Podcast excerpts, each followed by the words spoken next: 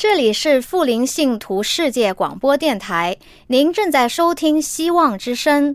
如需要更多信息，请随时写信给我们。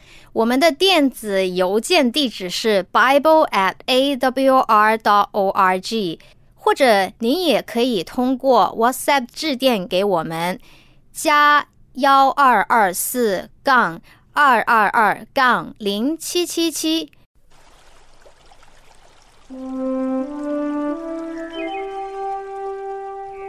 亲爱的听众朋友，欢迎您收听《人物与典故》节目。欢迎收听《人物与典故》。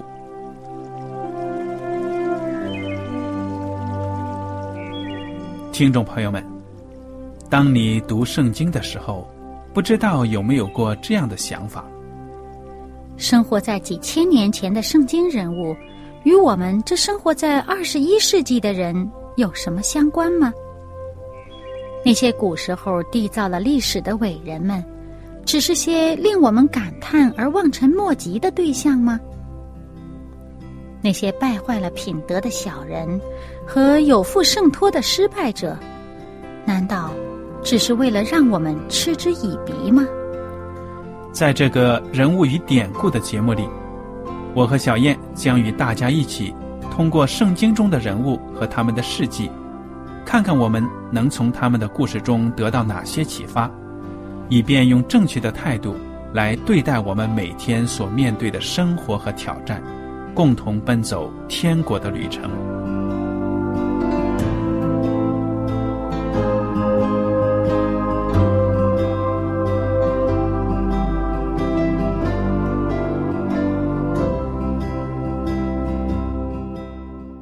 听众朋友们，你们好，我是艾德，我是小燕，大家好，很高兴呢，又能跟您坐在一起来研究圣经当中的人物和典故。我们上一讲呢，已经进入到了出埃及记第二十章的学习。我们提到了上帝在西奈山上呢，通过摩西向以色列百姓颁布的十条诫命。那么第一条呢，就是在二十章第三节，上帝说：“除了我以外，你不可有别的神。”第二条呢？上帝说：“不可为自己雕刻偶像，也不可做什么形象，仿佛上天下地和地底下水中的百物。不可跪拜那些像，也不可侍奉他，因为我耶和华你的上帝是祭邪的上帝。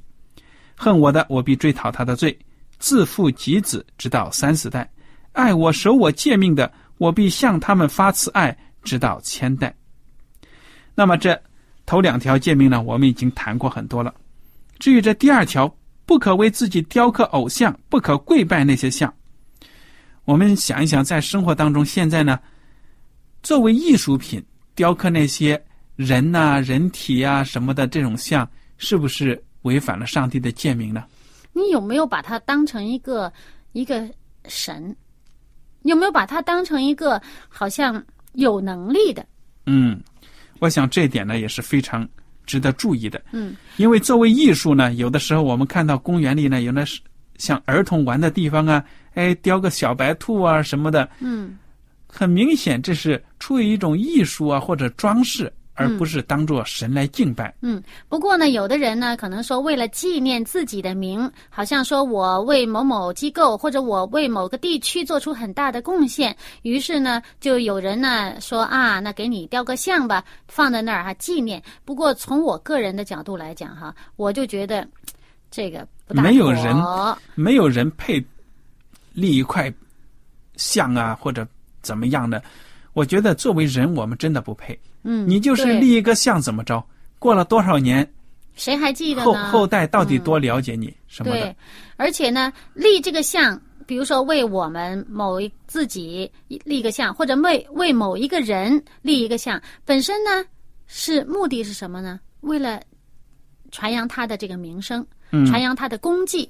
但事实上，我们的名声、我们的功绩，在上帝面前那算什么？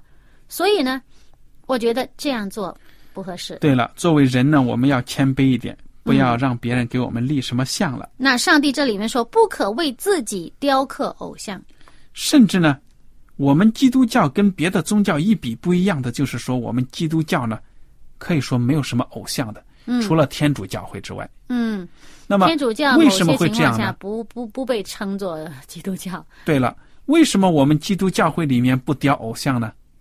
这是上帝这话放在这儿了。我们听上帝的话，而且你首先呢，上帝的形象有谁看到？对呀、对不对？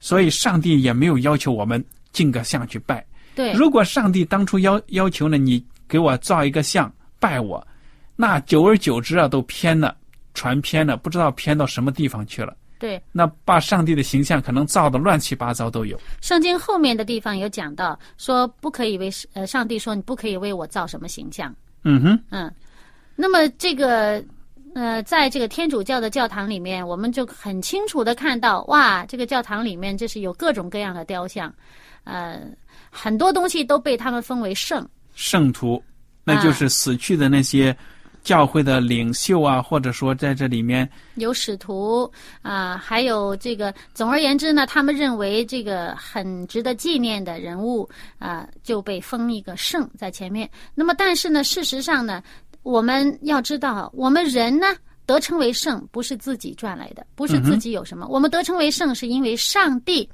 的儿子替我们这个赎了罪。那圣的不是我们，圣的是上帝。我们要在是是上帝称我们为圣的时候，才真是圣了。对了，我们现在自己给自己的人封一个圣字，那本身就是篡了上帝的权。上帝什么时候给我们权利说啊，你去给谁谁谁封个圣呢？当然呢，我在这里要补充一点，就是说我们在圣经当中呢，基督徒被称为是圣徒，我们自己感觉到不配，但是保罗呢写信呢就称呼某某地方的圣徒，为什么这样讲呢？因为我们是分别出来归上帝的，嗯嗯所以呢，从这个意义上来讲呢，我们也可以称为是上帝的圣民。连上帝也说了，你要做我的民，圣民，圣洁的国度。嗯，但是借着这个就给自己造个像，让别人去敬仰，这个就是不对，嗯，就篡了上帝的位。对了，所以我从这点呢，我看到，其实在这个伊斯兰世界呀、因为他们声称呢，他们信的是创造天地的上帝，嗯。所以呢，特别是在这个比较保守、更加这个传统啊正统的这个伊斯兰教国家，比如说沙特阿拉伯，他们呢是不允许有电影院的，嗯。因为电影呢就是形象，嗯，对，在银幕上，嗯。而且他们橱窗内呢不允许摆人像的这种模模特那衣服不能挂在这个模特上嗯什么的。嗯所以从这方面来讲呢，我们也不敢评论说人家做的过分了或者怎么样。但是呢，我们自己也想象，有的时候我们自己要求不严格的，在这方面就有点太随便、太马虎，嗯对不对呀？对，好，我们来看看这个第三条诫命：不可妄称耶和华你上帝的名，因为妄称耶和华名的，耶和华必不以他为无罪。也就是说，你妄称上帝的名，上帝必然追究。嗯，你怎么看这个妄称上帝的名这这个？首先，有些人呢狂妄自傲，把自己称为神。嗯，有这样的人人，对啊有人说哇，我是这个耶稣，这个基督在世，那还有的就说呢，我本身就是神，嗯，有这样的罗马的皇帝啊什么的，还有一些邪教也会这样，对了。那这这也是一种明目张胆的妄称上帝的名的一种，嗯，当然呢，人很多人都会觉得，哎呀，这种极端的事儿，我们怎么可能去做呢？不可能的。但是我们要小心啊、有的时候我们自己不轻易当中呢，在生活当中也会这样的。就怎么样？比如说，呃呃，有的人呢，他想做某某呃某一件事情，他说：“哎呀，上帝说要怎么怎么样做，他就去做了。”实际上呢，有的时候这个不是上帝的心意啊，他是自己的私欲想做这件事，他这个打着上帝的旗号去做了。对了，这也是很可以说是很危险的。嗯，你像比如说在教会里面，有些人呢，他会觉得看着自己比别人好，嗯，他看自己比别人好，他就好像这个以上帝的名，他的他就去教训别人啊，去很过分的这个去去对待别人。嗯那么事实上呢，他这也是妄称上帝的名，假冒上帝的名去去，嗯还有另一种呢，大家可以想想，妄称上帝的名，宣誓，嗯啊，我岂是我我以上帝的名义担保，我怎么怎么着？那这以前的人，就比如说在这个摩西那个年代啊，这以色列人呢，就总是这样的嗯啊。那么在我们现在呢，呃，我记得以前人家说以以那个文化大革命当中，人家会说，哎，以毛主席保证，向毛主席保证，哈哈哈。所以总要找一个呢比自己大的，好像觉着，但是很多呢，有的时候人心呢，如果你说话算数，耶稣基督也说了，你说话算数的话，你根本就不用拿着上帝的名或者圣殿启示，对不对？嗯，对，而大家都信你，嗯你正因为你的可信度不高，所以你才以为借着上帝的名来提高自己的可信度那实际上是羞辱了上帝的名。啊。往往呢，看到这个人的软弱呢，食言了。嗯结果羞辱上帝的名，所以这一点也不可以。嗯，还有另一点，还有的人呢，就是呃，像这个西方特别明显嗯啊、动不动就说 “Oh my God” 啊，或者他把这个上帝这个名当成一个感叹词。嗯嗯，啊，这个就是在太我们轻慢上帝的在我们中国社会呢，因为我们自己普遍来说呢，不属于这种基督教信仰这个社会，所以呢，这个方面还少。但是在西方呢，就是哎呀，上帝啊，怎么怎么着，一有感叹词就是这样子，所以是一种很不严肃的。嗯，那所以呢，我们在这里面看到呢，上帝说这个不可以妄称耶和华的名啊，耶和华的这个名呢，我们要知道它是圣的。嗯我们要真的是尊他的名为圣的话，就不会轻易拿他的名字搬出来去做我们自己想的想法的这个事情。嗯哼，嗯，就不会假托他的名，也不会拿他的名做这个感叹词。嗯这是一种轻慢的做法。也就好像说，我们如果我们很敬重我们的父母啊，我们也不会好像动不动就把父母的名字搬出来感叹感叹嘛，对吧？嗯，好，我们来看看这个第四节第四个诫命：当纪念安息日，守为圣日。这安息日是哪一天呢？第七日，对了，也就是我们现在中国社会所讲的星期六，对不对啊、嗯，这个是一个星期的第七日。对了，至于这个星期六为什么是一个星期第七天呢？我们在我们节目当中呢都有不同的节目都讲到了这个问题。其实呢，自古以来，包括中国，包括外国的习俗呢，都是把星期日呢排在第一天的。你要是不信的话呢，你可以看看墙上挂的挂历。这个一个星期的开头呢，总是星期日开始，然后呢，到了星期六就是第七天了。嗯那么上帝说呢，你要在这一天守为圣日。六日就是指的从星期日到星期五这六日呢，你可以劳碌做你一切的工，但第七日是向耶和华你上帝当守的安息日。这一天呢，你的儿女、仆婢、牲畜什么的，都得必须停下来敬拜上帝。上帝为什么看重这一日呢？我们其实呢都已经学习过了。安息日，它之所以跟其他的日子不一样，是因为上帝将它分别出来了。就好像你和我作为基督徒跟世人不一样，如果走在大街上，我们看起来没有什么特别大的差别，对不对啊？嗯但是，上帝把我们分别开来了。嗯，而且这个分别出来呢，不是在创世纪这个颁布十条诫命的时候才分别出来的。对呀、那之前上帝创造天地这个大功完成的时候呢，上帝就说了，这个在第七天呢定为圣日，这个就是创世纪第二章的一开头的部分。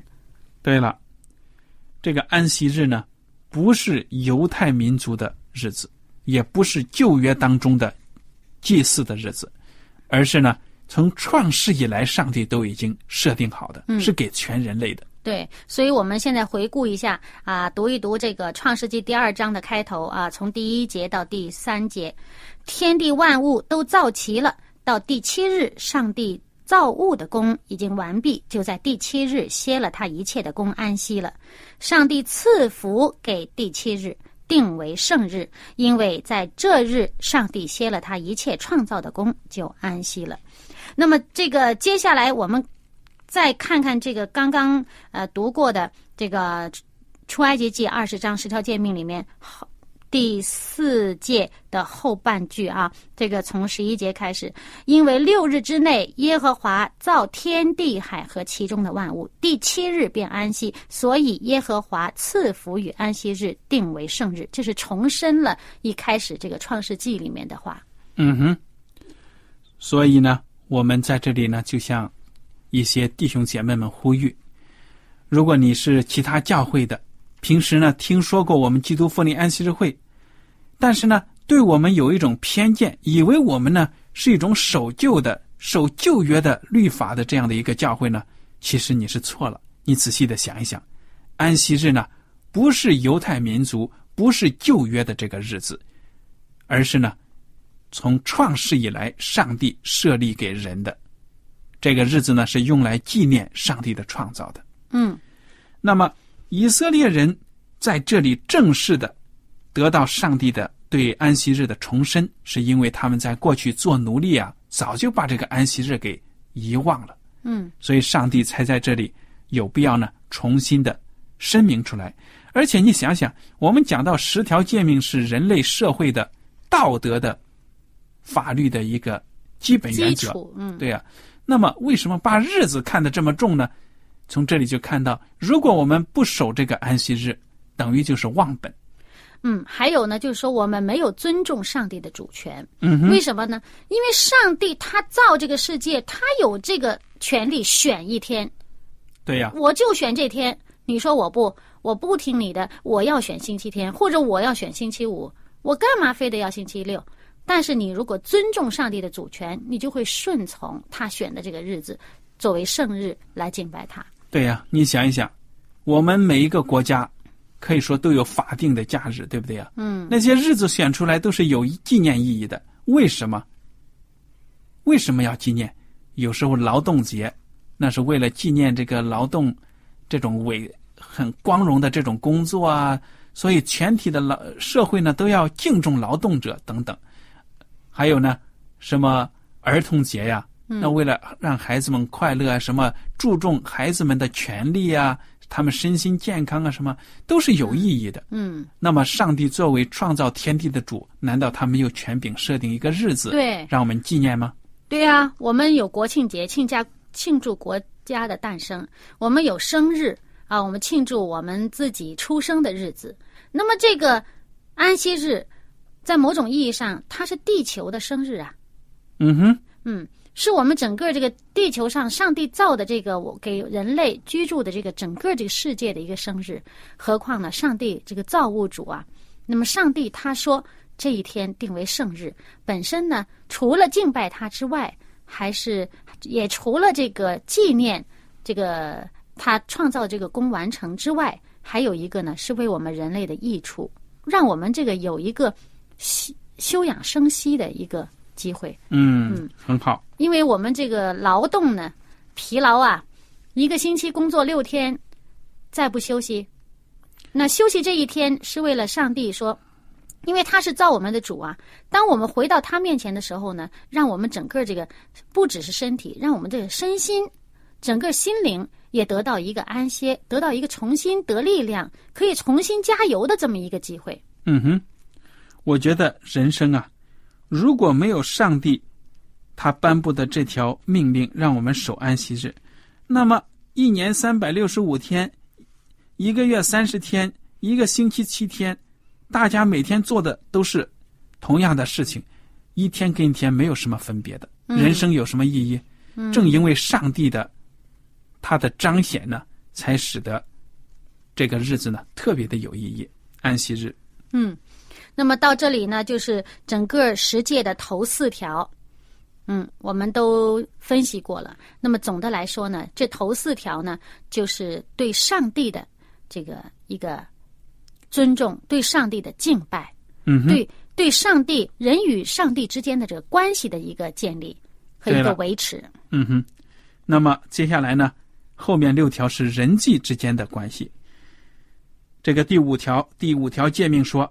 当孝敬父母，使你的日子在耶和华你上帝所赐你的地上得以长久。有的人说呢，这条诫命是十条诫命当中唯一带有应许的诫命，你同意不同意啊？啊，不是唯一呀、但是呢，这条讲的很清楚啊。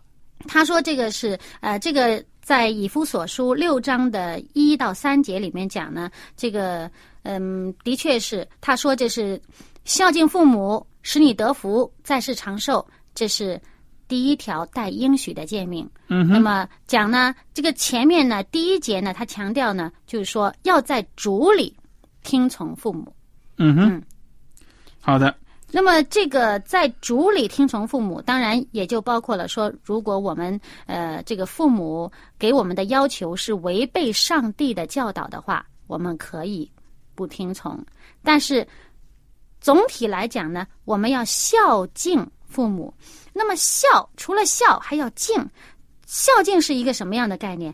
要恭敬啦，要尊重啦，要服从啦。对呀、也要这个到父母晚年啊、这个工作能力没有的时候，你要奉养啦，这些都属于是孝敬父母。对了，我想呢，这个孝敬父母，根据每个民族他们自己的习俗啊，在实际上可能都有一定的差异，但是它中心意思呢，就是说要善待自己的父母，因为他们是给我们生命生养我们，对不对呀、嗯，在某种意义上呢，这个孝敬父母本身这是一个最直接的，我们对这个呃赐予我们生命、赐予我们这个呃心灵的这个健康的这个这个人这个对象的一个敬重、一个尊崇。那么本身呢，我们再往上呢，就是上帝了。那因为上帝自己也称他是我们天上的父，我们连看得见的父母都不懂得孝敬的话，看不见的天上的父，我们怎么尊崇他呢？嗯，很有道理。好了，我们接下来看看这个第六节，第六条诫命：不可杀人。四个字很简单。嗯，那么但是耶稣基督把他隐身了。嗯哼，甚至呢，就是说，怎么样杀人呢？你在心里面憎恶某一个人，恨不得他死，你骂他，就已经是犯了杀人的罪了，对不对呀？嗯，对，这就是在这个马太福音第五章，呃，耶稣的教训当中呢，是二十一节开始。嗯哼，这个是很有道理的，因为人杀人有的时候为什么呢？往往出于仇恨呢，恨不得跟某个人，就是中国话说呢，你跟我不共戴天，所以呢，就把人家给谋杀了。这个“杀”字呢，按照希伯来的原文还强调一点，就是说谋杀的意思。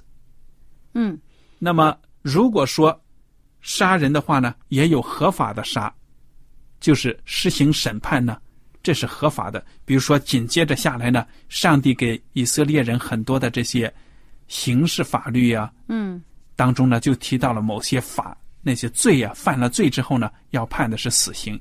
这种杀呢，不叫谋杀，是正当的。那么在我们现在的社会当中呢，执法。对了，执法司法呢，都是允许正当的处决犯人的。但是呢，我们看到这个耶稣基督讲的这个哈，这个杀人里面，他把这个仇恨呢，也算在这个杀人里面。因为当你心中怀恨的时候呢，这个是用各种各样的方式来发怒，那么这种发怒就直接造成对对方的这个伤害。嗯，你不饶恕人呢，心里面这样子呢，就想杀人一样。对，所以上帝呢，在天国里面呢，是不允许有这样的思想的。嗯，那么还有呢，在圣经里面，我们还看到呢，这个诗篇五十七篇第四节也看到，有些人说话呀，那么其实你这个杀人有些是直接的，那有些是间接的。你像比如说这说话，呃，这个诗篇里面讲到这个牙齿像枪，舌头像剑。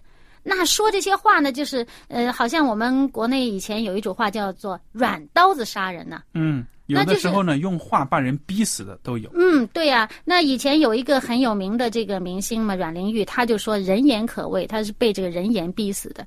那么，呃，其实这都属于是间接杀人。嗯，好，不管怎么样，上帝的法律很简洁，不可杀人，不可谋杀，就是这意思。不管你是直接间接呢，都是不允许的。就是不要怀恨。嗯，那么接下来呢，到了这个第七条诫命，不可奸淫。嗯这就是说呢，在两性关系上要圣洁。嗯，这个耶稣在第五这个马太福音第五章二十七到三十节里面呢，也是讲到这个，讲到你不只是有这个直接的行动上的关系，你哪怕在思想里面动了这种意念，也是奸淫。嗯，那从这里呢，我们可以得出一个结论，就是说呢，在上帝的天国里呢，不纯洁的思想都是不允许的。嗯，都是罪。因为撒旦他最初反叛呢，就是出于思想上开始犯罪，对不对呀？嗯好，不可奸淫，我们大家呢其实很简单，不用再详细的讲。接下来不可偷盗，嗯不可偷盗，很简单的。大家都明白。对了，嗯如果我们的私人财产不得到尊重，别人随行过来想拿就拿，趁我们不注意就拉走点东西，嗯，那没有人身的保障。这个财产上哈，像比如说这个圣经这个箴言二十八章二十四节讲到，你哪怕去偷父母，这也是跟偷盗一样。还有我们说呃偷别人的名誉，偷别人的这个名声，人家的这个知识产权，这也都是嗯对呀，所以不可偷盗也包括很多方面，不诚实的拿别人的就是一种偷窃了。接下来的一条呢，是这个第九条不可做假见证陷害人，那就是要诚实，对不对呀？嗯。然后他这个诚实呢，你看他这里面说不可做假见证是陷害人，这个目的啊是害人，哎，目的是害人，所以有些人呢，把它简化为说不可以说谎，啊，这个绝大多数情况下，这个话是对的，嗯，但某些情况下呢，这个单是说不可说谎呢，也比较片面。对了，嗯对了，有的时候呢，你出于好意呢，隐瞒一些东西呢，是为了好，而不是害人。嗯，是为了救人都说不定啊。那么，所以呢，这个圣经里面有一句话呢，就是讲，呃，用爱心说诚实话。你们如果说哪怕单是说诚实话，他都不是出于爱心的，而是出于这个这个害人的目的啊，那这个诚实话也是不能接受的。对了，好，最后一条不可贪恋，我只用这四个字。尽管后面列出来各种人的房屋啊，什么妻子仆婢，不可贪恋。这个上帝的律法真的是管到你心里面了，嗯，不能你贪心。并没有去拿别人，你只是在心里面贪心，嗯贪恋就已经是犯了罪了。嗯不管是人也好，你看中别人的妻子啊什么的，这些心里面的邪恶的念头啊，都是犯罪了。大家好好的揣摩一下上帝对我们的要求。对，所以这个十条诫命当中后六条呢，就是上帝让我们建立好人和人之间的关系。我们有了与上帝之间美好的关系，又有了人与人之间的关系呢，这个十条诫命就保证了我们人生的这个幸福。嗯哼，好了，我们非常感谢大家今天的收听。如果您有什么问题的话呢，欢迎您写信给我们。下次节目呢，再会。再会。喜欢今天的节目吗？若是您错过了精彩的部分，想再听一次，可以在网上重温。我们的网址是 x i w a n g r a d i o 希望 Radio，或是找旺福村也可以找到。记得把好东西介绍给您的朋友，与他一起收听。这里是富林信徒世界广播电台，您正在收听《希望之声》。如需要更多信息，请随时写信给我们。我们的电子邮件地址是 bible at a w r dot o r g，或者您也可以通过 WhatsApp 致电给我们，加幺二二四杠二二二杠零七七七。